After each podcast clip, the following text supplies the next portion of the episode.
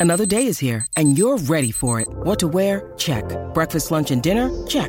Planning for what's next and how to save for it? That's where Bank of America can help. For your financial to dos, Bank of America has experts ready to help get you closer to your goals.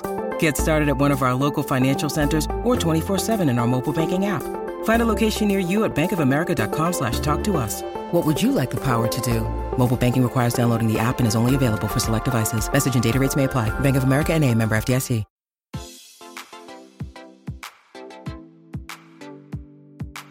Este es un podcast donde hablamos de todas esas cosas que tu mamá te decía que eran tiempo desperdiciado. Videojuegos, películas, series y más. Somos tres amigos de toda la vida que hablamos apasionadamente de todo lo que nos gusta y más que mantenerte al día con noticias, vamos a compartir nuestras experiencias y recomendaciones. Bienvenidos al episodio número 30 de Tiempo Desperdiciado. Con ustedes estamos los mismos de siempre. Bamba, desde Houston, ¿cómo estás?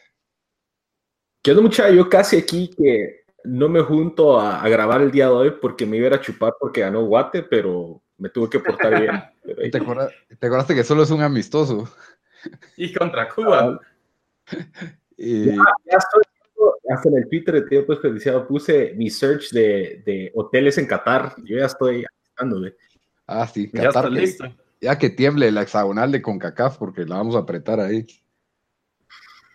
Y desde Washington, D.C., Daniel, ¿cómo estás, Dan? ¿Qué onda? Aquí ya, la verdad, algo sorprendido que ya estamos por el episodio número 30. No sabía si íbamos a durar a 15, estamos en 30, así que. Cabal, ya casi, me ya casi tengo más episodios que años, pero todavía no. y desde Guatemala, su servidor Lito, como siempre, el tema que les traemos hoy es. Eh, la verdad es que es un verano, en verano de Estados Unidos, ¿verdad? De, de películas de los Summer Blockbusters. El remix de películas pajeras, películas prácticamente. Pajeras es el, del 2018. El, el, nombre no oficial. El nombre no oficial, exacto, recientes. Más que todo, vamos a enfocar en las más recientes, en Misión Imposible 6, de la cual hablé yo un poco. En, ¿No es 5 o es 6? 6. Puede ser, no sé. Sí, sí, 6, es 6, es 6. Ya me confundiste. y en el The Meg, Megalodón, eh, también vamos a hablar un poquito de, Jurassic World y Skyscraper, que son las, las, películas de moda, pero como siempre en nuestra mecánica comenzamos hablando con qué nos entretuvimos esta semana. Bamba, ¿con qué te entretuviste esta semana? Bueno, aparte de, de, del juego de la selección de Guatemala hoy, que para, bueno, la gente de Guate sí sabe, pero por si hay alguien que no es de Guate, que no sepa, Guatemala estaba suspendido casi dos años por la FIFA entonces hoy fue el primer partido. Por corrupción, que si la FIFA te suspende por corrupción es que sos bien, bien corrupto, ¿verdad? el meme de los dos Spider-Man apuntándose, pero salimos más pesados nosotros, pero no, disfrutando el juego hoy me, me dio excusa sacar una camisola de la selección y, y de ver un poco eso. Aparte, estaba ¿Qué, jugando. ¿Qué les pareció la nueva camisa de Guate? Mucha que estamos solo rapidito hablando de Guate. A mí me gustó, a todos, o sea, es algo diferente. Tal vez no fue algo, se lo jugaron un poco a lo seguro, pero tampoco es una camisa fea. Yo había visto unos diseños con el quetzal así en grande, que la verdad me gustaba más ver que, que ese que sacaron. O sea, ese que sacaron está, es parecido a lo que ya hemos visto. Sí, conservador, pero estaba bien, se mira bien. Lo que me gustó es que han usado el color, el azul cielo y no el azul salvadoreño. ¿Verdad? El, el, locutor alegando de que botes de azul y blanco, ¿de dónde sacan el celeste? Yo como que de la bandera, o sea, ¿de dónde más nos lo están sacando? Lo que nos hace comparado con, por ejemplo, Honduras, El Salvador o Nicaragua, que usan el azul un poco más oscuro. Como azul real. Ajá. Ajá. Pero sí, no me gustó, me, me, me gusta la, la, camisa de la selección, ya hasta la busqué en la página de Dumbro, que por cierto está en la de los rojos para pedir en Estados Unidos, pero todavía no está la de la selección. Eh, aparte de eso, eh, inspirado un poco de, de, cuando estuvo aquí Daniel, vimos American Hardcore, que no sé si hablamos un poco de este documental la semana pasada, Dan. No, lo, creo que lo vimos después del podcast. Okay. Eh, que es un documental que, que nosotros, eh, que es de la, básicamente el nacimiento de, de, la escena hardcore en los Estados Unidos, especialmente. Hardcore punk, más que, ¿verdad? Ah, sí, hardcore punk, pero también conocido como sí, solo hardcore. Eh, y que es algo como que, que, prosperó en Estados Unidos casi que al final de la, de la primera, de la, del primer wave de punk, como los Sex Pistols y Ramones y todo eso. Eh, la verdad, un documental bien interesante. Yo no lo había visto en realidad. Este siempre ha sido una escena que me daba algo de risa porque me recuerdo en Guatemala que se las llevaba de, de hardcore o straight edge. Lito creo que conoció más de esos que yo porque yo era... Aquellos días dorados.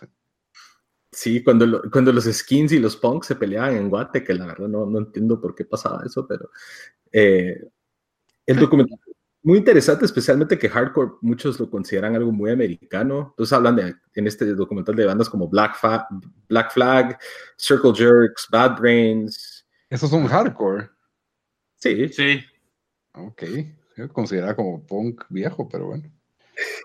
Es que fue, fue, el punk de esa época, la verdad. O sea, entonces sí, sí, como que fue como el, el digamos, el, punk que más resonó durante esos cinco años fue, fue ese punk, ¿verdad? El, el, el estilo que dominó. Lo que vino después del cabal la primera, la primer grupo de los primeros grupos como Ramones y Sex Pistols que se como que evolucionó una, a un estilo más rápido, un poco más pesado, con un poco más de agresividad. Y en base a eso, en, en Amazon encontré otro documental que se llama Clockwork Orange County, que es también de la escena como que punk hardcore, pero especialmente de, de Orange County en California, que también no sé si la has visto, Dan. No. Eh, está buena también, o sea, muy en, la, en línea con American Hardcore, pero más enfocado ahí. Y es bien chistoso porque tienen escenas de un, de un club que era como que muy famoso en Orange County, pero era un club como de música punk y a la par había un club así como de música country. Y los se peleaban con los punks. Entonces cuentan todas las historias de eso, que también me dio bastante risa. Eh, y aparte de eso, la verdad, jugando demasiado Dead Cells, ha sido un juego que, para un juego que me den, que me cueste tanto y que me pase recibiendo reata, me ha gustado un montón. Eh, eh, es, es, como que muy adictivo la forma en que, en que diseñaron el juego, en la forma en que, en que uno va avanzando o subiendo de niveles. La verdad, eh, muy recomendado y ha sido un juego que ha tenido mucho, mucha bulla por medio de, los críticos de videojuegos y también aparte por el escándalo de IGN, también porque es un buen juego. Eh, y ya por último, he estado escuchando bastante música de este Owen, que es Mike Kinsella de, de, de American Football. Eh, no sé Ese sí es algo, algo de un deep cut, la verdad. Pero engasado con el incluyo es de que como alguien casado, o sea, él, él canta literalmente música emo para casados. Solo lo voy a dejar ahí. Emo, pero música emo así como de los noventas que, que... Emo no, no de, de, Hot Topic, sino emo de los noventa, mediados de los noventas. Y, y, los temas son temas pues que son muy relevantes para personas de, de mi edad. Como, como Dave Matthews. No. Ahí muy casado, entonces para los que están casados o en una relación formal o ya grandes y no quieren escuchar de que la chava me dejó plantado antes de una cita, Owen, muy recomendado. O cuatro babies de Maluma. Cuatro... Yo literalmente nunca tuve cuatro babies en toda mi carrera, de... mucho menos de en un momento solo. ¿ah? Para los que no se identifican con Maluma, pues ahí está la alternativa. Para los que se las quieren llevar de artísticos, pero en realidad es porque los batearon mucho, como yo. Está bien. Y Dan, ¿cómo estuvo tu semana de entretenimiento? Eh, bueno, yo estuve, eh, estuve en, eh, con familia para la, la, boda de un primo, entonces eh, la verdad que tuve poco tiempo de, de entretenimiento. Lo que sí hice, vi, vi Chef. El, bueno, mi, mi, mi, tío fue chef, entonces me, me, que es chef, me la, estamos ahí, me dijo, ah, tenés que ver esta película porque es exactamente como, como, como es en un, pues en un restaurante y, y todo eso, ¿verdad? Entonces, eh, por eso me la recomendó y obviamente John Favreau me llega, así que eh, decidí verla.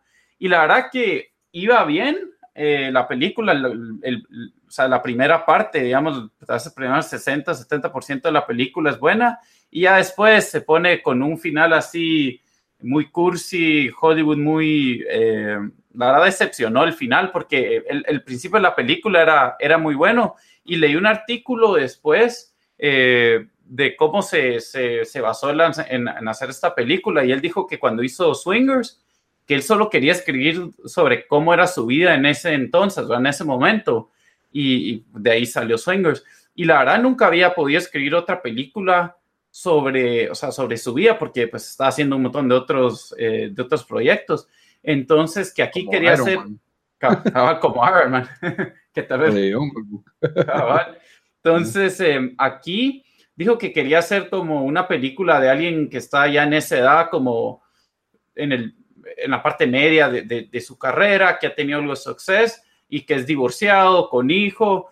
Y también dice que siempre quería hacer una película, eh, ya sea de comida o de chef. Entonces, ese, pues básicamente se, se, juntó por tres meses con este, con este chef famoso a, cocinar con él, ¿verdad? A seguirlo, a ver cómo, cómo pues cómo era su vida y a sacar historias de, de cómo, pues, cómo es la vida de un chef.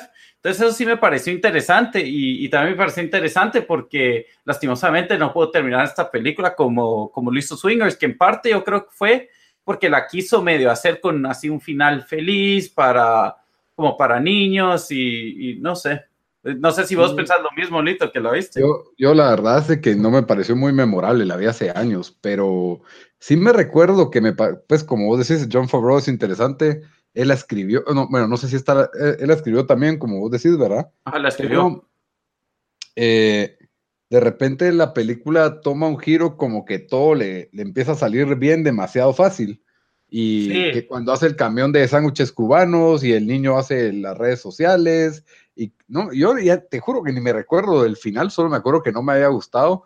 Creo que el mero final es, hasta la ex esposa se vuelve amiga y todos son amigos. Y, sí, es, es, es así un final bien cursi, bien cheesy. Él, aprendió a no ser egoísta y a querer más a su hijo y una cosa así muy, muy con moraleja. ¿Nunca has visto el libro este, el, de Anthony Bourdain, que es, habla de, básicamente de la vida de un chef? No, lo he querido leer, pero no, sí sé, dicen que es muy bueno.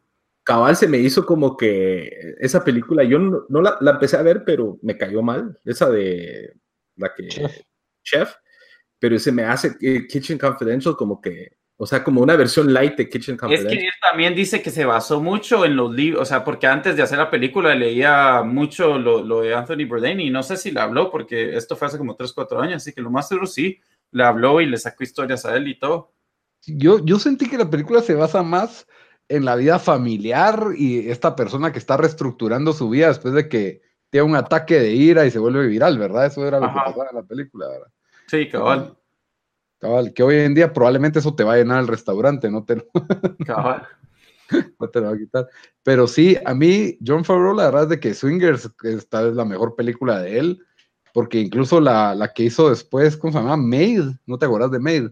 Sí. Ah, el de la mafia. Con Vince Bond, esa fue, fue ok, tiene su uno que otro momento memorable, pero no fue tan buena como, como Swingers. Yo siento que así, que son protagonizadas por él, Swingers es la mejor y por mucho. Ah, sí, y Swingers es buena, buena película. Es para ver con tus cuates antes de salir. era, era una película, y me recuerdo, Lito, la mirábamos en tu casa antes de salir a...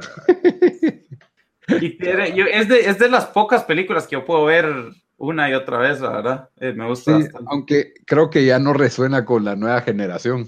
Eso es lo. No sé. Ah, yo creo que se lo enseñó, por ejemplo, a mi hermano Cristian y se queda con lo que ¿Y qué? No entiendo qué está pasando. bueno. Bueno, y aparte de eso, pues jugué más Persona for Golden. Ahora sí, eh, la verdad me tocaron viajes largos porque iba de, un nuevo país al otro. Entonces eh, le metí unas 10, 12 horas a Persona for Golden y me di cuenta que ya voy por 42 horas y todavía me falta tal mitad del juego. Pero, sí. Pero, Sí, es de 70, 80 horas. Tiempo, pero son 80 horas para platinearlo o solo para pasarlo? No, solo para pasarlo. Platinum es, ni cuánto será, 150 tal vez. Tiene contenido extra que no traía el, el regular en 4. Entonces, por eso también es más largo. Sí, y la verdad, em, sí, sí me gusta. Había hecho antes que me, que me estaba gustando y cada vez que lo juego otra vez como que me agarra, me agarra otra vez así que, que, que, que lo quiero jugar más. Em, lo que sí me impresiona es la cantidad de contenido que tienen estos juegos. Em, porque todos los personas que puedes crear, puedes crear, o sea, yo no sé cuántos son en total, pero digamos, yo puedo crear personas que 100 otras personas no crearon, ¿me entendés? Y, así, o sea, no sé, es bien, es, es, o sea, el, el, material y todo lo que le tienen que meter a este juego, la, la sí es impresionante. Y todo el diálogo y, o sea, ¿te imaginas el, el, el script de ese juego? Es Sí, no, o sea, la verdad, esto, o sea, estos juegos deberían de costar más de 100 dólares por el contenido. Ah, Pero solo eso, dice. Está bien. Bueno, eh, antes de empezar de qué hice mi semana, solo quería mandar un saludo y agradecimiento a Kevin Méndez, que desde Shela en Twitter, pues tuvo la, oportunidad de recomendarnos. Muy buena onda. Por favor, seguirnos recomendando. Te agradecemos el, el follow y todos los likes que me puedas dar nos siguen en Spotify. Les recuerdo a todos, ¿verdad? Que nos pueden escuchar en iTunes, en Stitcher, en SoundCloud, en Spotify, en donde se les ocurra. Saben que nos pueden encontrar en nuestras redes sociales, todas como Tiempo Desperdiciado, excepto en Twitter como T Desperdiciado. También estamos en Instagram. Pues dejando eso de lado, mi semana, pues la verdad es que sí estuvo bastante, digamos que tuve un fin de semana bastante encerrado, he estado un poco enfermo. Eh, mi novia tuvo que trabajar en todo para jugar videojuegos. Y el viernes, pues tuve una jornada con, mi sobrino de buscar juegos cooperativos. La verdad fue, fue bastante entretenido el tour que nos echamos porque jugamos Cophead, el cual fue cooperativo, pero se necesita disciplina de los dos jugadores para, para seguir adelante. No, no vas a terminar ese juego en unas dos horas ahí sentado, entonces ni te vas a acercar. Entonces sí puede llegar a frustrar. De ahí jugamos eh, es un, juego como independiente que se hizo inspirado una, una tribu de esquimales. La verdad es que estuvo bien. Eh, nos entretuvimos. Eh, también jugamos Lovers in Dangerous Space Time, algo así se llama. amor en tiempos de, del espacio, algo así se llama, pero es de una nave espacial que tienes que volar entre.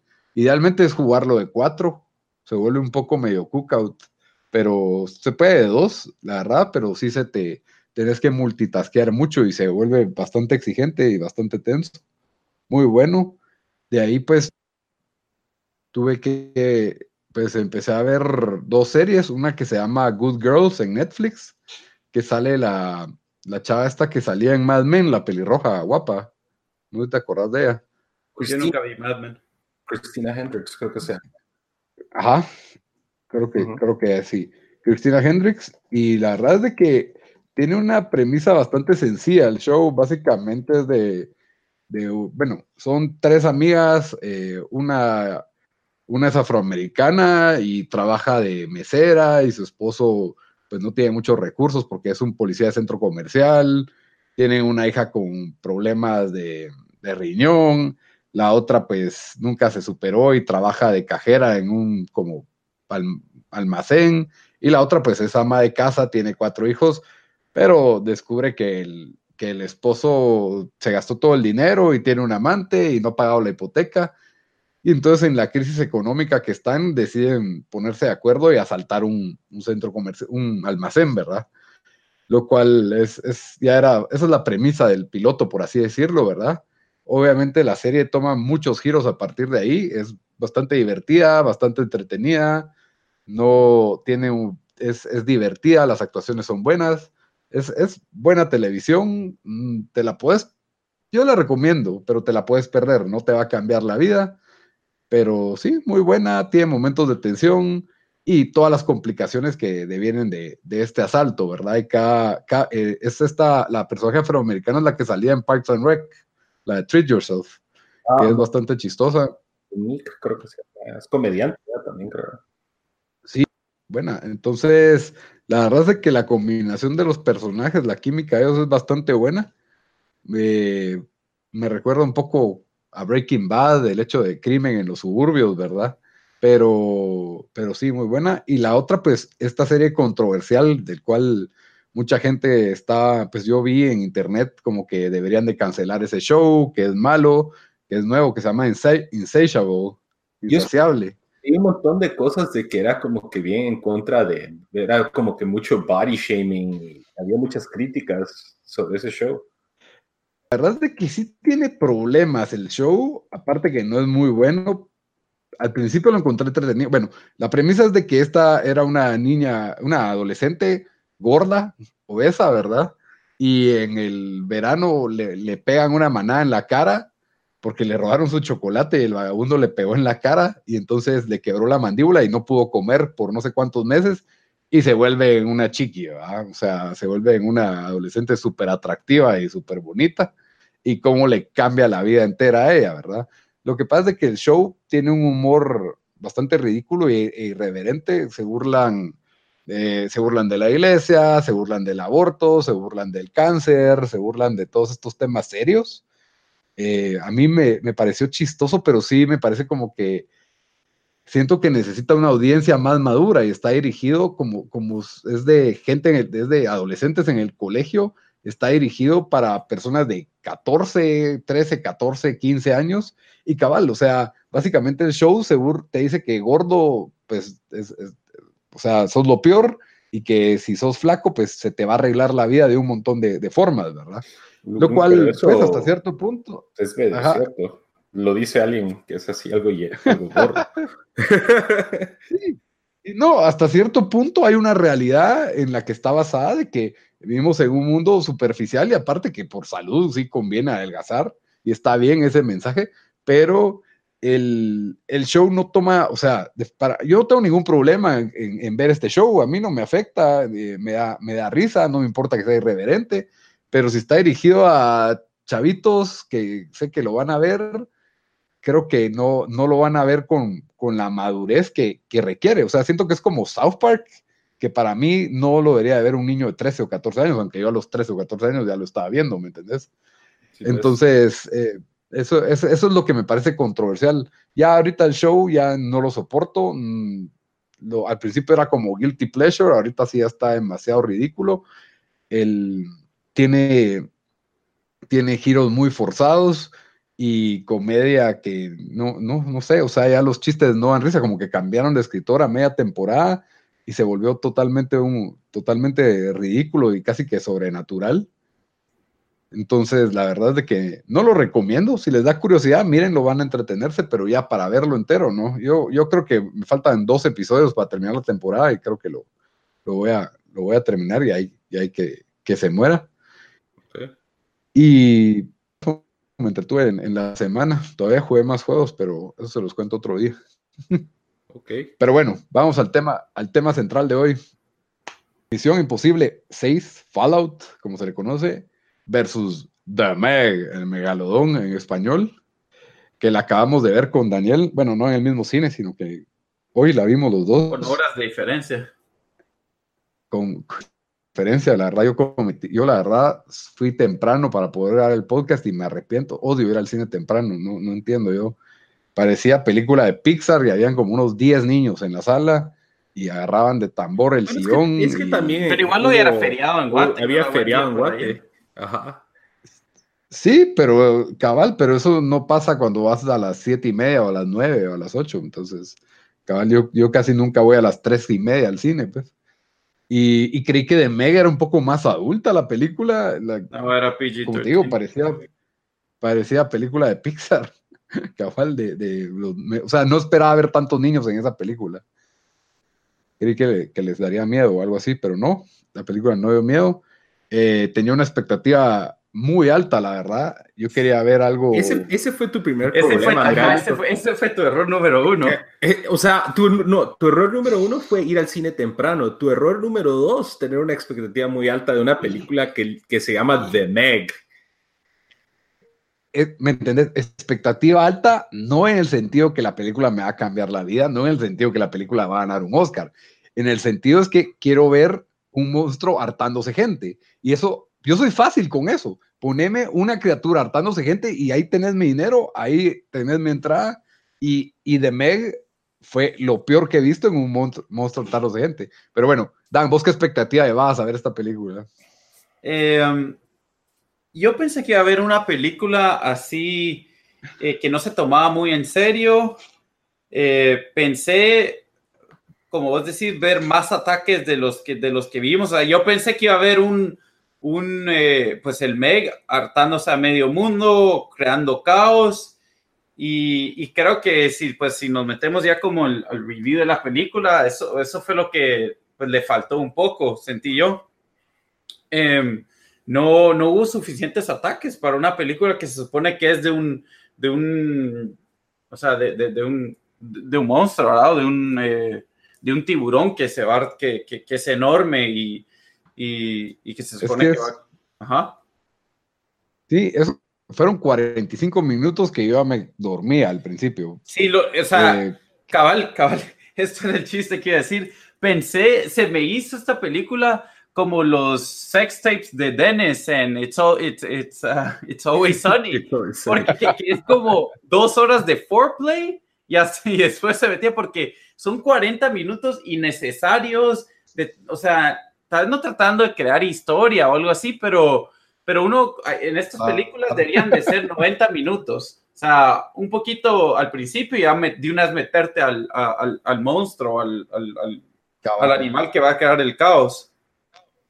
Cabal, y yo, bueno, la verdad, yo tenía, tenía la noción que iba a ser como piraña, pero con más presupuesto y con Jason Statham, que quiera que no, no me fascina la idea de él como protagonista, me gusta él cuando es parte de un equipo, y creí que la película iba a ser más como comedia, creí que iba a ser yo como parodia. Yo por eso... O sea, tal vez no parodia, casi parodia. Ajá, y, y en, en, algunas y partes como que sí hicieron eso, pero les faltó, o sea, no, la película no tuvo ese tono. Yo solo quiero decir no, que la semana no, pasada yo dije que The Meg se me hace como que quiere ser un poquito Sharknado, pero si no doesn't commit a, a, a, no tomarse muy en serio, yo creo que iba a ser muy chafa. Y suena que como que medio le atiné. Eso era el equivalente de Godzilla en el océano. Eso quería ver yo. Pero, o de King, por ejemplo, la última de King Kong para mí fue increíble me dio exactamente, o sea, ves a King Kong reventarse los helicópteros, hartarse a los soldados, es un cagal en la selva, todo el mundo viendo, no, aquí en The Meg, eh, mucho chistecito y, y, le ves la historia medio de amor y el personaje pues tiene su arco de redención. Y la película no se decide entre si ser una película simplemente de acción y queda muy light, creo que Creo que le faltó el R para poder ver, buenas, buenas matadas. Entonces, el, no sé, para mí la película me dejó un mal sabor de boca. Hubiera, ni en la tele hubiera visto esta película. No la recomiendo que la vayan a ver. No creo que ya, ya entremos en spoilers.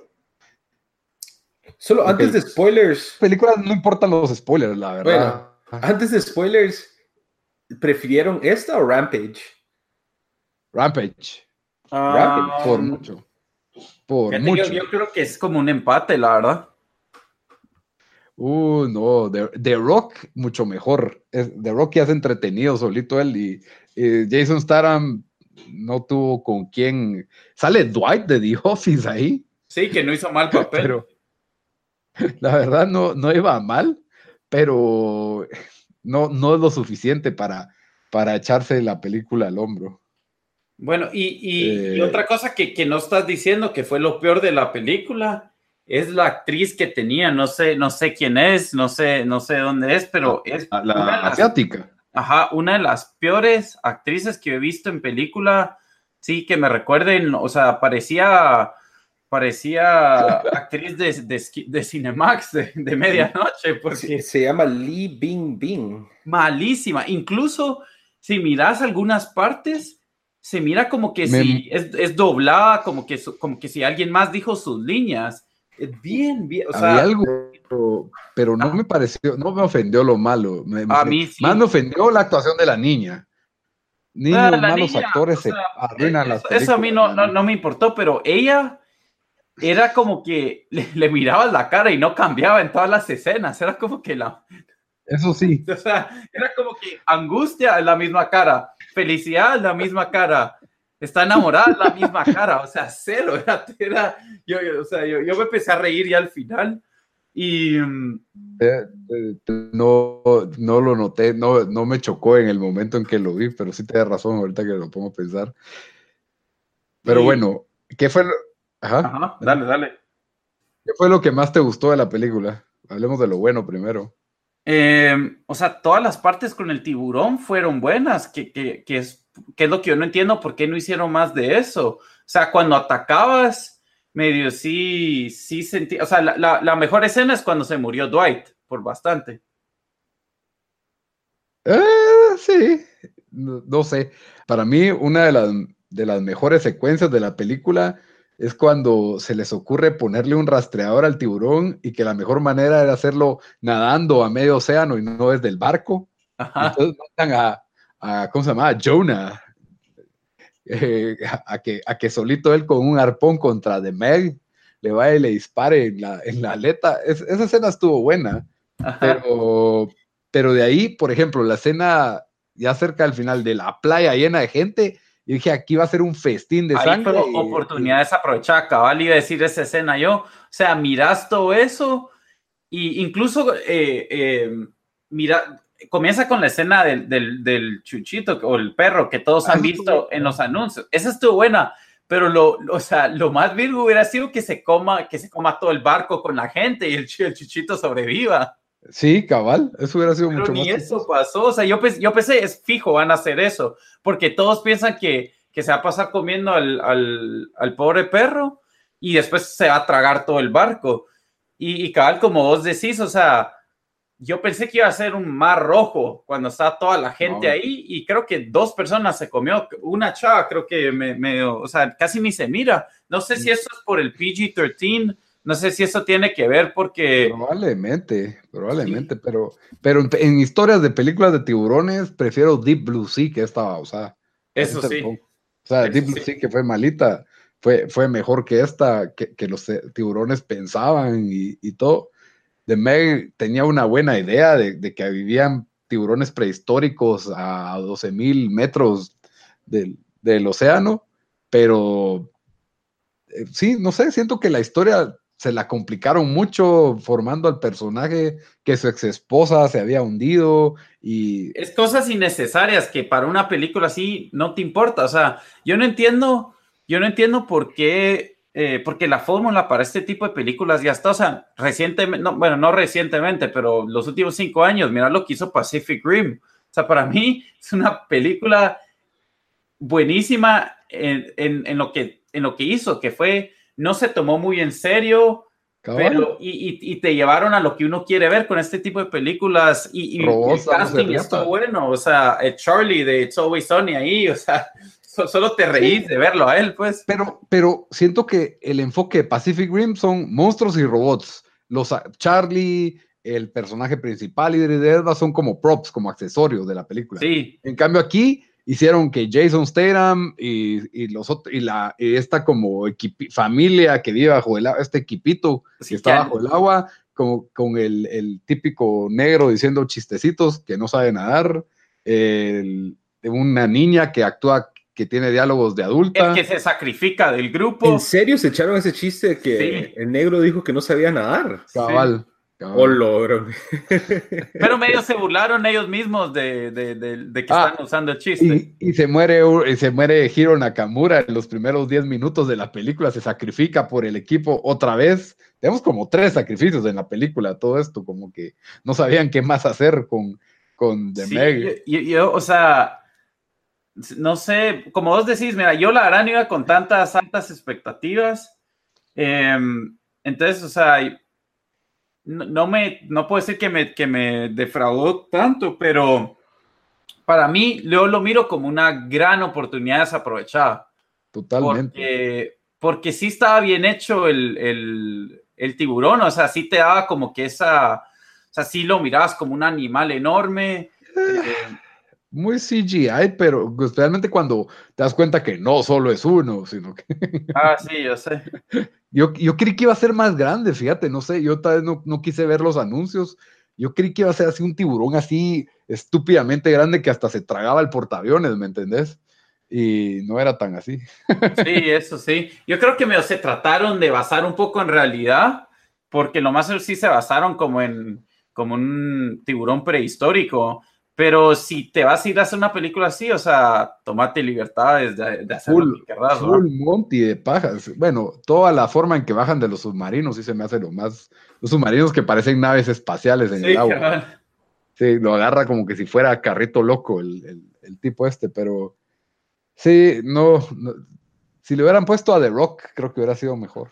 Es O sea, The sí. Rock le sube ya Le sube un 25% a punto. cualquier película. Ah, pero eso, eso es cierto, él tiene más personal, más carisma para poder ir a una película así, pero igual, o sea, no él no hubo, estuvo no, mal, él no estuvo mal. no hubo, no hubo lo que uno quiere ver, que como dijo, como dijo Lito, querés ver un tiburón que va, o sea, que va a ser más, que va a ser, Cagadales. sí, por todos lados, y, y solo no faltó eso. Aún así, no, tal vez mis expectativas estaban bien, entonces eso fue como, bueno, sea, ahora que lo pienso, si sale la 2 de esto, no lo miro a menos que tal vez sea rated R, pero no voy al cine a verlo.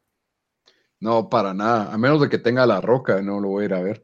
Porque ahora, si se dan cuenta, no sé si se enteraron que el, el próximo Rápido y Furioso no va a ser Rápido y Furioso, sino que se llama el nombre de los dos personajes de Rápido y Furioso, que es The Rock y Jason Statham, porque es un pivot de, de Fast and the Furious, porque Ah. aparentemente The Rock no soporta a Vin Diesel, no puede trabajar con él. Entonces dijeron, bueno, ya no se va a llamar Rápido y Furioso, sino que se va a llamar el, el nombre de estos dos personajes y yo creo que va a ser un éxito en el cine y Rápido y Furioso va, va a morir, porque sí, la verdad, Vin Diesel creo que ya no tiene el, el peso que tiene The Rock en, en- en sus películas. Aún así, vi la película Skyscraper, que fue otro, otra, otro summer blockbuster de Rock que va a estar trabajando bastante. Y comparada con esta, la verdad es que me pareció mejor, mucho más sólida, pero no, tampoco es aquello que esa sí la tienen que ver. Me pareció pareja con Rampage, la verdad. Pero me dijeron que, la de Skyscraper es como que un- una, versión, una versión barata de Die Hard.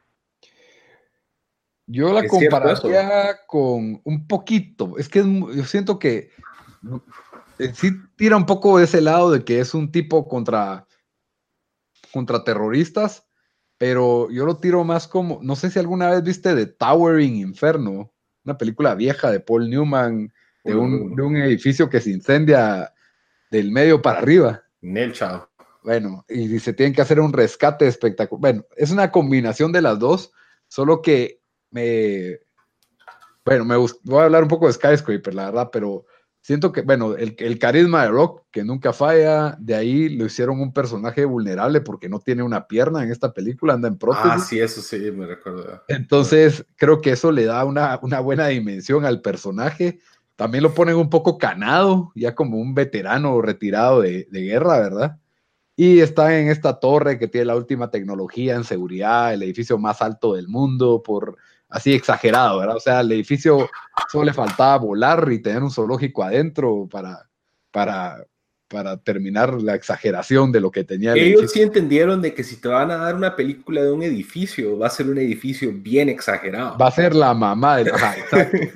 Y, y entonces ves estas secuencias de Rock haciendo proezas para entrarle. Su familia queda atrapada por, por X y hay unos terroristas que quieren algo del dueño, pero por una serie de coincidencias su familia queda atrapada ahí. Él está afuera, entonces él tiene que ver cómo se mete y, y él queda acusado de, de terrorismo. Y entonces él, él tiene que ver cómo rescata a su familia y limpia su nombre, básicamente pero los malos agarran a su familia. Y el punto, no, la historia no importa, sino que es ver a The Rock, tiene un par de buenas peleas, tiene buenas secuencias de que, ah, se van a quemar y no se queman.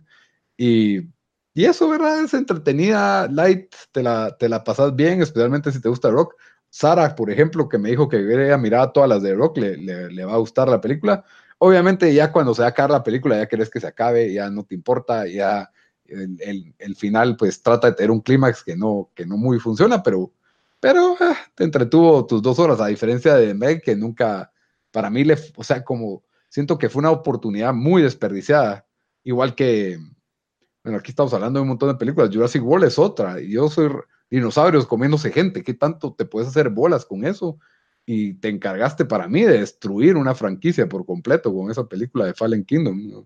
Ah, esa sí fue, fue bien mala, o sea, yo, mira, la primera, la de Jurassic World, estuvo dos, tres, o sea, no fue así mala, pues, o sea, fue entretenida. igual, entretenida. Pero esta como que yo creo que le estaban tratando de exprimir, la última gota al plot que traían o, a la franquicia se me hizo algo tan tonto de que ¿Nos vamos a meter spoilers o no?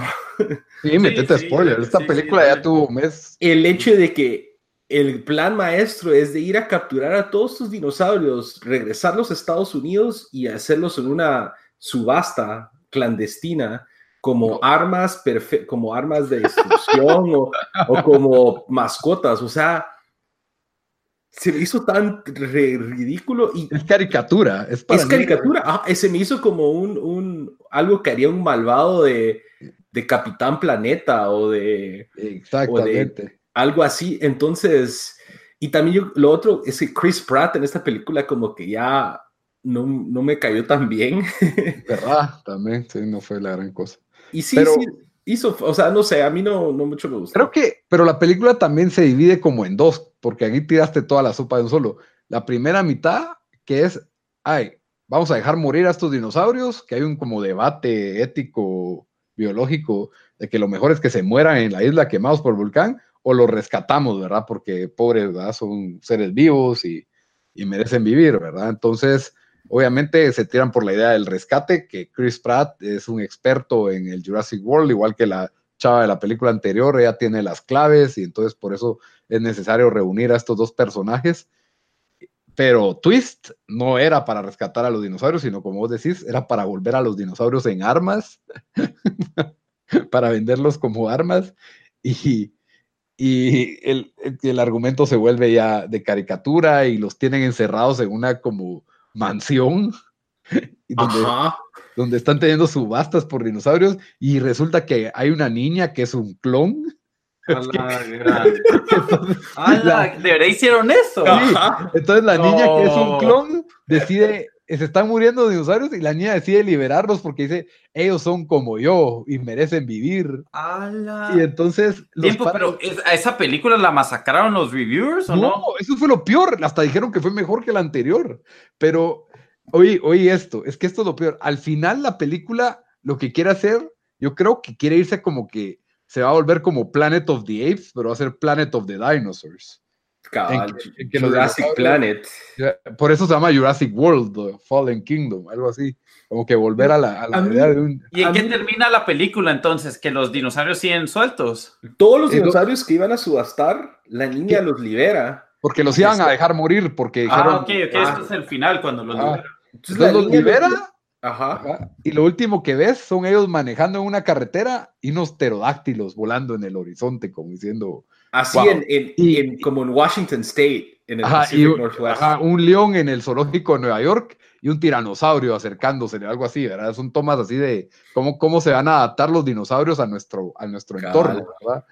Ese es el, final de la película, que creo que no es tan fatal como la idea de la niña clon y la idea... Es que, y, que se les pega a la niña. Ah, yo siento que ese final hubiera sido bueno, o sea, si el camino, todo el resto de la película no hubiera sido tan ridículo y tan así como que por todos lados. O sea, yo siento que en esta película los, los, guionistas dijeron, bueno, agarremos todas las ideas que no nos aceptaron para la primera y hagamos un, un mosh ahí y a ver qué tal sale. Entonces habían, como dijiste vos, clones y hay mafiosos rusos y hay, hay, gente así corporativa tramposa, o sea, todas las ideas te tiraron del kitchen Ajá.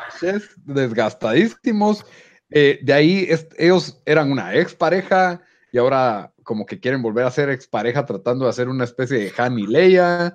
Y, y se les pega a esta niña que se le acaba de morir su, su abuelo, que era su único papá, y confía en ellos y ellos la quieren cuidar y después el big reveal es que ella es un clon también.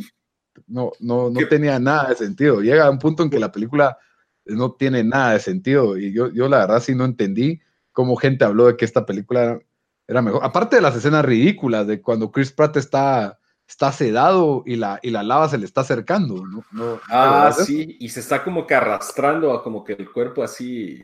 Se, ajá, se está arrastrando para evitar que la lava lo queme y tiene la lava a centímetros. No, es. es Por cierto, a esta le dieron 50, tiene 51% en Rotten Tomatoes de los críticos a ver. y 54 de los. De y mirate, Domel, ¿cuánto tiene? Voy a ver.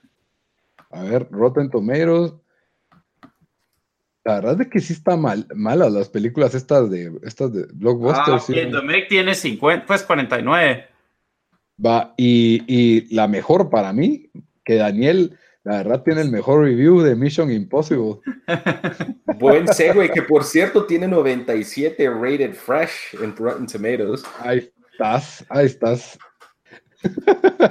yo creo que yo creo que ibas mal ese día, Dan. No, mira, mira, pues exactamente. Primero, yo sabía que no quería ver esa película, porque no son películas. es uno. O sea, yo creo que no sé cuántas Mission Impossible. ¿Cuál fue la, la, cuando se cae él que tiene que está como amarrado de una de una pita? ¿Es la 2 o la ¿En, así como que en el Gran Cañón o qué? No, cuando está en un eh, como la escena famosa que se está como que infiltrando. Ah, esa. Es la 1. Bueno, entonces yo, yo tal vez he visto, vi esa. La uno que fue en 96. Cabal, ahí estamos. He seguido la franquicia por 20 años.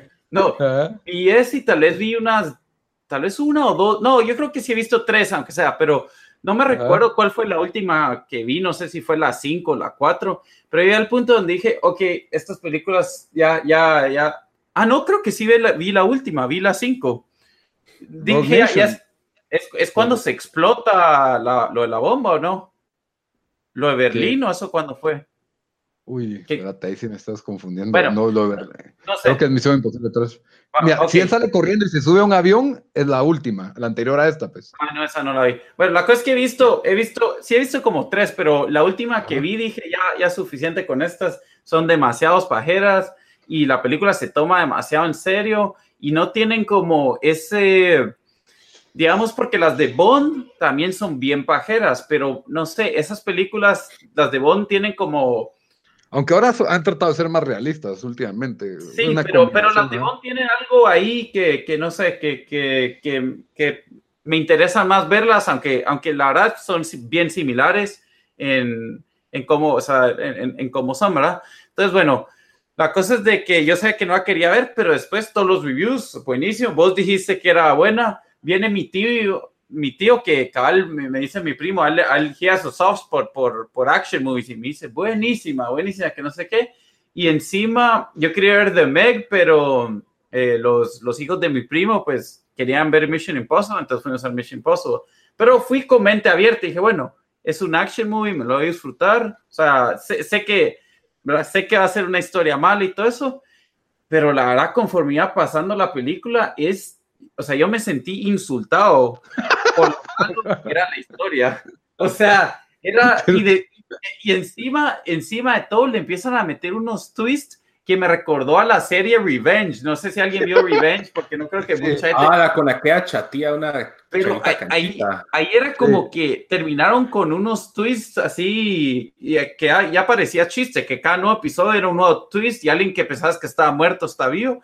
Y siento que así estaba pasando en esta película. Encima de todo, yo no sé si solo fue en el cine donde yo estaba, pero yo no he ido a una película que fue más, más eh, recia que esto. O sea, me literalmente me tuve que tapar los oídos por segmentos.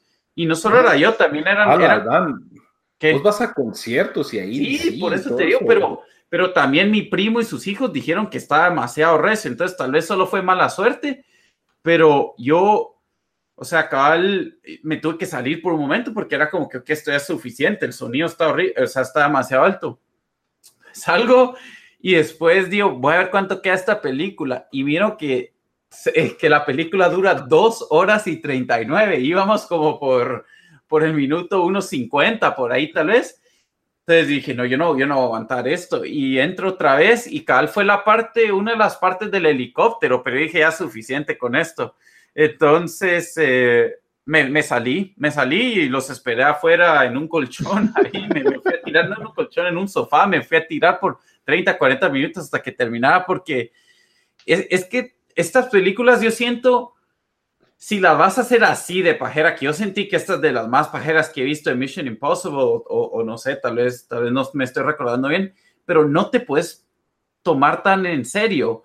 Y, y, esta película trata de como que meter esta historia y esta historia misteriosa y ¿cómo se llaman los malos? The, the Rogue, ¿cómo se llaman? Sí, eh, The yo no sé ni cómo se llaman. pero es que, eso viene de un poco de la anterior, ah, Se me hace que todos los que escriben esta película hacen los otros de Assassin's Creed y viceversa, son los mismos, usan los mismos guionistas para escribir las dos, ¿sabes?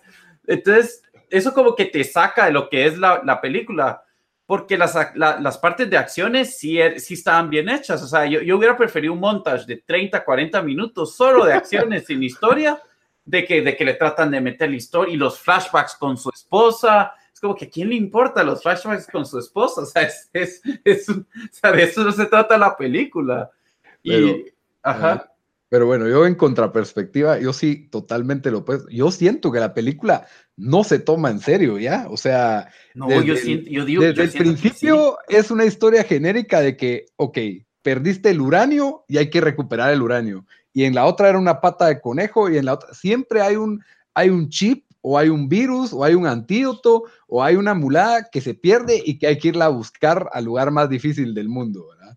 De ahí se tienen que infiltrar a una discoteca y en lugar de sobornar a un bouncer o obtener un ID falso, no, la mejor idea es tirarse de paracaídas desde 15 mil metros de altura, desde 35 mil pies de altura para caer en el techo y abrir una puerta con candado. Pero por eso te digo, por eso me, o sea, porque, o sea, las cosas que hacen, como vos decís, no se toman en serio, pero no te transmite eso los actores. es que tampoco ellos, ellos muy en su, pero por ejemplo, por ejemplo, el, el, personaje este, Simon Pegg, se llama el... el, el va, él, él, es chistoso. Y de ahí que cabal, eh, los de la CIA se burlan, es que el, el, IMF o el MIF, como se llama el Mission Impossible Force, ¿va? Solo, parecen Halloween y solo juegan a disfrazarse. Y cabal, la forma en que los agarran es porque ese intercambio de máscaras que viene desde la 1, que a mí siempre me da siempre me da risa porque es como que, ajá, puro Scooby-Doo y se quita la máscara que, él no era el, el, primer twist. Yo lo vi venir, pero me, me, o sea, es ridículo que están en CNN viendo las noticias de que, de que estallaron las bombas atómicas y el malo, ah, me salí con, y que si todo era un, un montaje falso y tum, o sea, lo sorprendieron con, con las máscaras otra vez, ¿verdad? De, de este Wolf de CNN que, que, se quita la máscara y era, creo que Simon Pegg. Yo la verdad es de que sí siento que es muy larga la película. esa, esa, crítica es válida, pero no sé, yo, yo realmente ya no, o sea, sé que siento que la película ya no se está tomando en serio. Lo único de la esposa fue como, tal vez, esta es mi, es mi idea en la mente del actor, ¿verdad? El, el conflicto final se da, en, se, lo filmaron en Nueva Zelanda, pero se supone que es en un lugar entre India, China y Pakistán, que si estallaba la bomba ahí, iba a arruinar los ríos que alimentan a no sé cuántas millones de personas. qué bueno que no ese final, mira. entonces, para darle stakes a Tom Cruise, ¿verdad? De que ah, se van a morir unos chinos y unos indios y que a nadie le importan Estados Unidos, lo que hicieron fue de que casualmente ahí estaba su esposa en ese campo de refugiados. Y que no fue casualmente, el malo así lo programó, así lo hizo los engañó, fue un, un, scam que los hizo para que ella, como médica sin fronteras, llegara a trabajar ahí con su nuevo esposo. Entonces miras a Tom Cruise como celoso con el otro chavo. Y, y, de ahí tenés una de las persecuciones. Y, y, lo otro que yo siento que hace que esta película para mí resalte, que a diferencia de Skyscraper y de Meg, es que el CGI es, es muy poco el que se usa los stunts son reales. Eso, eso para mí es de lo, de lo más impresionante. Casi, casi. Stunts, ¿verdad? Todo, todo. O sea, esa escena que él se prende de un lazo, de un helicóptero y va volando, es él prendido de un lazo. Obviamente le borran los lazos de seguridad que tiene amarrados, pero sí es él volando en un helicóptero. Y de ahí él manejó el helicóptero, que es otra cosa pues que me parece impresionante, pues que no es alguien con una pantalla azul y en una cabina que se mueve, pues, sino que él aprendió a volar helicóptero, lo, la, esa persecución que tiene eh, los carros, eh, Tom Cruise manejando moto en contravía con, con, dobles coordinados, manejando en contravía, no, no es CGI otra vez, que son un montón de cosas que a mí me parece que, que hacen que esta película sea un poquito mejor que tu película promedio de acción. Eh, la acción es exagerada, pero tampoco me pareció así tan over. Bueno, sí, por momentos sí es over the top, pero no sé, a mí, a mí me pareció bien balanceada. O sea, y como creo que mucho es eso. Vos sí sentiste que la película se tomó en serio y por eso era insultante la historia, porque como vos decís, la historia es lo más... Eso y los miles de twists que este traiciona al otro y después el otro está traicionando al otro. Y, hay una escena como de, como de 10, hay una escena de 20 minutos como de 10 traiciones. o sea, ya era, ya era demasiado. Lo que sí voy a decir es de que, de que, yo creo que me voy a convertir a, en un... Eh, al porque yo no sé qué, qué, agua le dan o qué oraciones le hacen, pero Tom Cruise se mira, se mira como si tuviera 30 años. es ridículo, es ridículo. Yo literalmente me metí a Wikipedia a ver porque dije, o sea, se mira demasiado bien para... Entonces me metí, tiene 56 años. Sí, es ridículo. Y lo viste correr, lo viste correr. Es, que Nadie se mira tan bien corriendo como Tom Cruise, en mi opinión. Sí, mira, él debería, bueno, es, es de los, es el más famoso de Scientology, pero yo sí, yo sí diría si se, o sea, para tratar de conseguir más seguidores, diría, o convertir más gente, hey, se quieren ver así cuando llenan los 56 años. Vengan a la iglesia, cabal. cabal. Yo por eso es de que cuando me miro al espejo y siento que me estoy viendo más viejo o más descuidado, pienso, solo tengo 33, todavía tengo hasta los 56 para verme como Tom Cruise, entonces estoy un poco tranquilo con, ese tema, pero, pero sí, hasta, hasta la esposa que le pusieron, ella venía de Misión Imposible 3. Y en ese entonces se miraban como que una pareja así todos todo guapos, pero ella ahorita yo sentí que se miraba algo, algo viejita. No sé si, si vieron esa foto que se hizo viral en internet de, de Tom Cruise en Top Gun. No. Va, la chava de Top Gun, que era guapa cuando salió Top Gun, hoy en día parece mi abuela, ¿me entendés? Y Tom Cruise ah, no parece creo que, lo, creo que lo, es increíble, pero eh, mira, mira cómo se ve esa chava, cómo se llama la protagonista de, de Top Gun. No. Exactamente. ¡Ah, gran! Eso es lo que se llama, y por eso es de que mi, mi nueva dieta se llama, tengo un sistema de ediciones que, que se basa en, ¿comería esto Tom Cruise? Faltaría Tom, Tom Cruise Eso, también sal, porque yo solo puse en Google, puse Top Gun Actors Now. Val Kimler, bueno, pero ya lo había visto a él, pero él también otro que, que... es Goose también. Ah, bueno, sí, cabal. Tom Cruise se ha de bañar con sangre de vírgenes, una cosa así. Le vendió el alma al diablo, como en Es posible, mira, esos de cientología. Ah, la gran. No, hombre, muchachos tienen que ver cómo se mira pero la chava. No, Val pero, pero sí hizo cirugías, el pobre. Sí, él sí tuvo, pero es que, si alguien está viendo este, si está viendo esto ahorita, metan, met, pongan Top Gun Actors en Google y pongan imágenes para que miren de lo que estamos hablando. Kelly, Kelly McGilly se llama ella, que era una chiqui cuando salió Top Gun. Pero ella no era, ella es más grande que Tom Cruise, ¿no? Ah. como por cuatro, eh, bueno, pero en su entonces se miraban igual, pues, o sea. Tom Cruise yo sentí que se miraban como un poco más joven. Era como un boito, eh. La que, la que sí no. Ah, no, pero. Ya aquí ya no estamos desviando mucho, pero no sé si. Ah, ¿cómo se llama? Ahí hay una que no se mira tan mal que también se lo en Top con, creo. Pero bueno. Bueno, la cosa es de que Tom Cruise es increíble, como dice Daniel, y para mí Ah, por cierto, hay un rumor bien fuerte de que lo quieren hacer él, el, eh, linterna verde. Linterna verde, acabo de ver eso. Ajá, eh, pero creo que la idea de la película es de que él va a ser Hal Jordan. Ojalá hagan eso, porque yo quisiera ver a South Park, como ya lo han molestado con dos episodios de, ser, de ser gay, y como Green Lantern, los cómics, ahora es gay. Uno de los Green Lanterns, no, Uno. Ah, no el mero mero. Bueno, ah. la ah, ¿en serio? La ah, idea del script creo que es que él sea Hal Jordan y como ya está veterano, pues que se muere y le da el anillo a John Stewart, que es el, negro, ¿verdad? Ah, ya. Eh, para que tengan otro miembro negro en la Liga de la Justicia. Pero Tom Cruise él tiene en sus cláusulas de contratos que él no puede ser ni villano ni muerto, ni se puede morir en las películas. Entonces eso es lo que, lo que están negociando.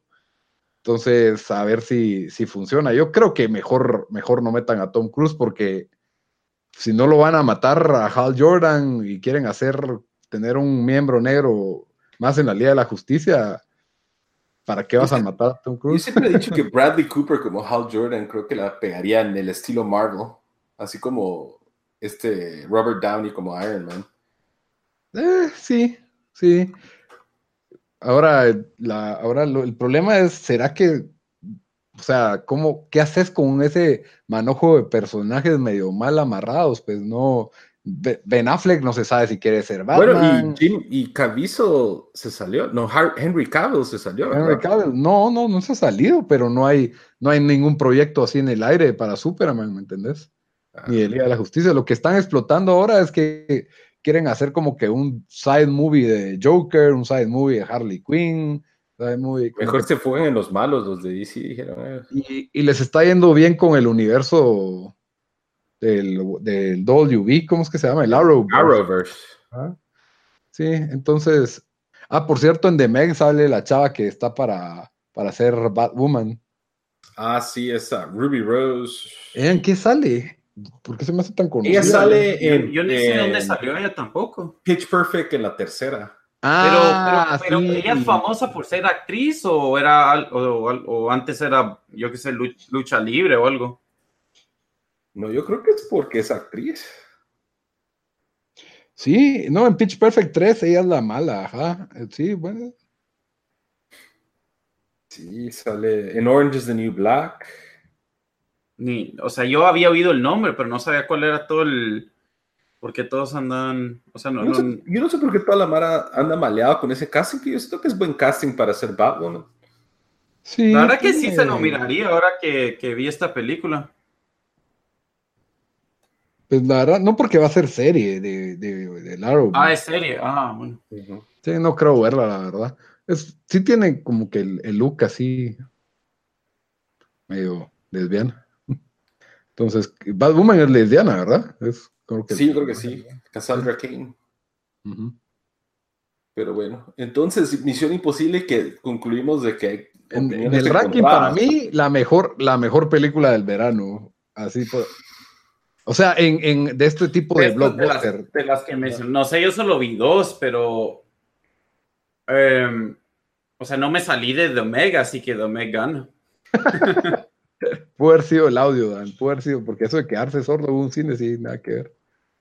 Sí, no, no sé, o sea, a mí sí me molestó eso, pero también, como te digo, me, sentí demasiado ofendido.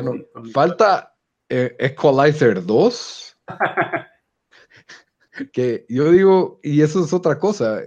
Equalizer, Taken, ahí es donde decís, o sea, Tom Cruise no le tienen que hacer 28 cortes para una pelea, ¿me entendés? O sea, para correr de un lado a otro. Sigo ahí traumado con Tom Cruise. la temporada de verano de películas, técnicamente, ¿cuándo empieza? Yo creo que ah. cuando termina colegio, entonces alrededor de junio. Ajá. Lo que pasa es que ahora se adelantan para no chocar tanto con todas las películas. Iba a decir, ponétele las de Avengers y Deadpool y todas esas que normalmente caerían dentro de lo que es un Summer Blockbuster, los adelantaron aquí, abril, mayo. Sí. Y esos creo que técnicamente no son. Ok. Sí, tienen todo la. O sea, son de alto presupuesto, famosos, actores famosos, de acción, Disney, chistes. Tienen todo, pero sí dejaron a Ant-Man y The Wasp para el verano, que para mí fue medio decepcionante pero la verdad es que sí exagerado el 97% que tiene Rotten Tomatoes Mission Impossible Fallout. Sí, pues. Pero bueno, ya saben que ya, ya discutimos bastante las películas que hemos visto. Esto pues se nos juntaron todas las películas porque por el Mundial no, no comentamos nada de películas y teníamos temas más trascendentales que discutir, como las películas más sobrevaloradas de todos los tiempos. Pero bueno, entonces con eso cerramos nuestro segmento central y nos vamos a las recomendaciones de la semana. Bamba, ¿qué nos recomendás para esta semana? Bueno, siguiendo con el tema de, películas de acción, pero en realidad como yo prefiero las comedias, es más una burla de, una, de películas de acción. voy a recomendar dos episodios de It's Always Sunny in Philadelphia. Eh, el primero es de la temporada 6, es el episodio 9, se llama D. Reynolds Shaping America's Youth, en donde ahí es donde la primera vez que ellos tratan de hacer eh, eh, un nuevo Lethal Weapon, que Ah, ok. Si nunca vieron Lethal Weapon es la película de acción con Mel Fíjate que, Gibson. y- cabal, eso pensé que a ellos los de, a estos los deberían de hacer, dejar hacer una película así. Ala, yo pagaría buen dinero por una película de una hora y media de Lethal Weapon de con ellos. O, o solo una película así de acción toda mala, o sea, mala, buena. Cabal, Ese es, buena, ese es el primer episodio y de ahí el otro episodio como que dándole continuidad a la historia es el- en la temporada 9, episodio 9, en donde ya ellos hacen Lethal Weapon 6 y lo están tratando de, de ar- de encontrar fondos. Es uno de los, de los episodios más chistosos de la serie, aunque no, o sea, es- mucho mejor si conocen a los personajes y demás, pero aunque no los conocen, es ridículamente chistoso. La, la manera en que ellos tratan de hacer la película y tratando de agregar escenas de sexo porque Frank pagó, etcétera, etcétera. Eh, la verdad, muy buena y es algo relacionado con el tema, pero no tanto. Pero, Bamba, ¿dónde conseguirías los episodios de It's Always Sunny en Filadelfia? Esos estaban en Netflix hasta hace poquito. Hulu los compró porque también los quitaron de Amazon. Ok, ahora está en Hulu o en métodos alternos. Ok. Y Dan, ¿qué nos recomendás para esta semana? Bueno, yo le recomiendo la dieta de Tom Cruise, que aquí la encontré en Google. No, no yo lo que recomiendo es la película que se llama Shattered Glass. Esa fue la que pensaste que iba a recomendar, Ah, Víctor. Cabal. Christensen. si alguien, eh, bueno, si alguien no está enterado, o bueno, si alguien está enterado, no está enterado de, de lo que ha pasado recientemente con, con IGN, que es el sitio de videojuegos más grande del mundo, eh, había alguien ahí, un editor bastante nuevo, ya desde octubre, que Menos de un ahí, año. ajá, menos de un año, que le encontraron, eh, pues alguien, un YouTube, un youtuber así pequeño, encontró que este hizo un review de, de uno de sus juegos, básicamente usando todo el material que había hecho este, este youtuber pequeño y lo publicó como, que si fuera de él en esto, en IGN, ¿verdad? Entonces, eh, pues IGN lo despidió y esta persona viene y, y hizo como un video pidiendo perdón donde dice, eh, básicamente no pide perdón uno y después eh, le dice al internet de que yo nunca he hecho nada así, si quieren encuentren más ejemplos y en, la, o- y en, y en esta semana han salido yo creo que más de 10 Puro- Pura ejemplos. Ajá. Fácil. 10, 20 Fácil. ejemplos, incluyendo videos y reviews que él hizo, donde copió letra por letra todo lo que había, se había hecho el trabajo de alguien más. Entonces, llegando al punto con Shattered Glass, Shattered Glass es la película eh, basada en vida real de, de un escritor, si no estoy mal, para la revista The New Republic, eh, que es una revista bastante famosa que habla de política en Estados Unidos. Y este, este editor, pues, eh, la verdad se había vuelto un escritor bastante famoso, siempre tenía buenas historias.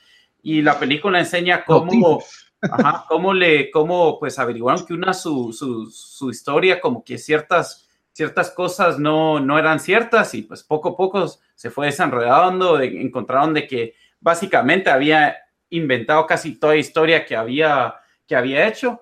Entonces las similitudes eh, en, en él, en esta historia y, lo que está pasando ahorita para mí son, son idénticas. Eh, también es una de las únicas películas donde Hayden Christensen actuó bien antes que el pobre fue arruinado por Star Wars. Eh, entonces, muy recomendada, es buena, buena película. Sí, la verdad es que es, es muy buena. Ya no me acordaba de la película hasta hoy, que creo que la habían mencionado por ahí, antes de que dijeras esa que iba a ser tu, tu recomendación. Lo, lo otro era que en esa época era, era como que, no sé, como que no se tomaban, eh, era, no era tan fácil verificar todo en internet. Y me acuerdo que él solo puso una como todas las direcciones web que él usaba y sus correos eran así todos de América Online y todo era así inventado. Eh, Un desastre eso, pero sí, buena, buena película. Sí, Eh, mi, recomen- mi recomendación esta semana es un juego que me encontré buscando que tenía ganas de empezar un single player porque no, no, no quería retomar Metal Gear porque la verdad requiere demasiada concentración. Es, es o jugás puro Rambo, que es bastante difícil pasar el juego a lo Rambo, o jugás Super Stealth, que requiere mucha paciencia. Entonces, tengo que estar como que muy relajado y con muchas ganas de jugarlo para, para meterme. Probé un juego que se llama Absu, que la verdad no me terminó de gustar, que es tipo Flower, de los creadores de Flower, y no, no entiendo. O sea, pasé varios niveles sin entender qué estaba haciendo exactamente, solo que el juego no tiene ninguna tensión, ningún miedo de que te van a matar, ningún tiempo, nada, sino que solo vas navegando ahí en el mundo submarino de Apsu. Y, pero esa no es mi recomendación. Encontré otro juego que se llama Late Shift. Late Shift básicamente es una película en la cual puedes tomar decisiones pero ni siquiera así a lo Telltale, porque en Telltale todavía hay como minijueguitos. Aquí sí, nada de minijueguitos, simplemente es una película en la que tomas decisiones y tus decisiones alteran el camino de la película. Y la película tiene, que digamos, 14, se va en dos horas y mucho, toda la película. Y tiene como 14 capítulos, pero yo destapé 11 con mis decisiones. Y yo hice exactamente lo que haría yo en esa situación. Traté de poner lo que haría yo en esas situaciones o, o lo más cercano quería yo, y fue un poco aburrida la historia, porque siempre trataba de hacer como que lo correcto, lo más seguro, y ahora pues me dieron ganas de jugarlo haciendo totalmente lo opuesto. Eh, la historia es de un chavito medio adicto a las matemáticas y a las probabilidades que tiene un late shift en, en, la noche cuidando un parqueo, ¿verdad? Siendo como que ballet de un parqueo, cuando de repente unos ladrones salen del parqueo y lo agarran a él de rehén y se ve involucrado en todo un, todo un, cuento de gángsters y de robo de, unas piezas de arte y, eh, y, las actuaciones me sorprendieron porque son bastante sólidas, el, el script es bastante bueno. Entonces, te, si un día pues, no sabes qué ver en, la tele, pero también te des medio ganas de jugar, me parece una buena combinación de las dos. No te va a requerir la concentración exigencia de un videojuego, y es un poco entretenido porque, digamos que tenés una, te involucras en, en la historia, ¿verdad? Con la toma de tus decisiones. Entonces, muy, muy recomendado. Late Shift está en Xbox Game Pass y en, y en dos horas ya sacas achievements. Así que para los que son como yo, que les gusta sacar achievements, denle de una vez, bájenlo de un solo. Ocupa como 6 gigas. ¿Cuánto cuesta? 4 dólares, solo sé. No sabría decirte cuánto cuesta porque en Game Pass es gratis. Se llama Late Shift.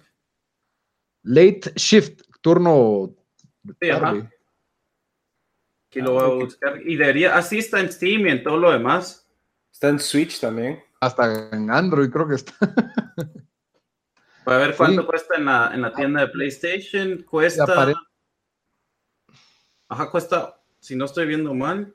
12 dólares, estoy viendo aquí. 8 dólares me sale a mí. Ok, bueno, como pueden ver, no llega ni a 20 dólares o a 15 dólares. Y creo que hay un paquete como de 30 dólares que incluye como tres juegos como estos. Entonces. Tener razón, vos vale 12, pero si alguien tiene PS Plus, que es casi todos, porque necesitas eso para jugar en línea, vale 8, vale 7.49. Sí, pues aquí 12 y con Game Pass vale cero. Entonces, pues sí, la verdad es de que Game Pass es una herramienta de bastante útil, llena de juegos que siempre encontrás algo que jugar cuando decís, bueno, ya no tengo nada que jugar ¡pum! Ahí hay algo que jugar.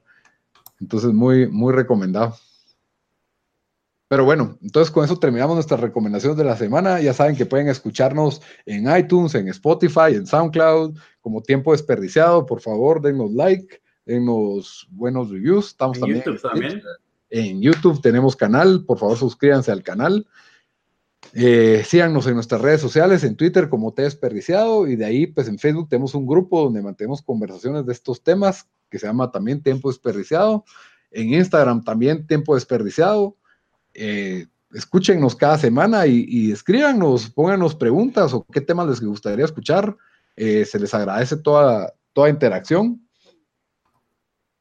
Hasta la próxima, hasta la próxima, Bamba. Órale, mucha. Órale, mucha, hasta la próxima. Adiós.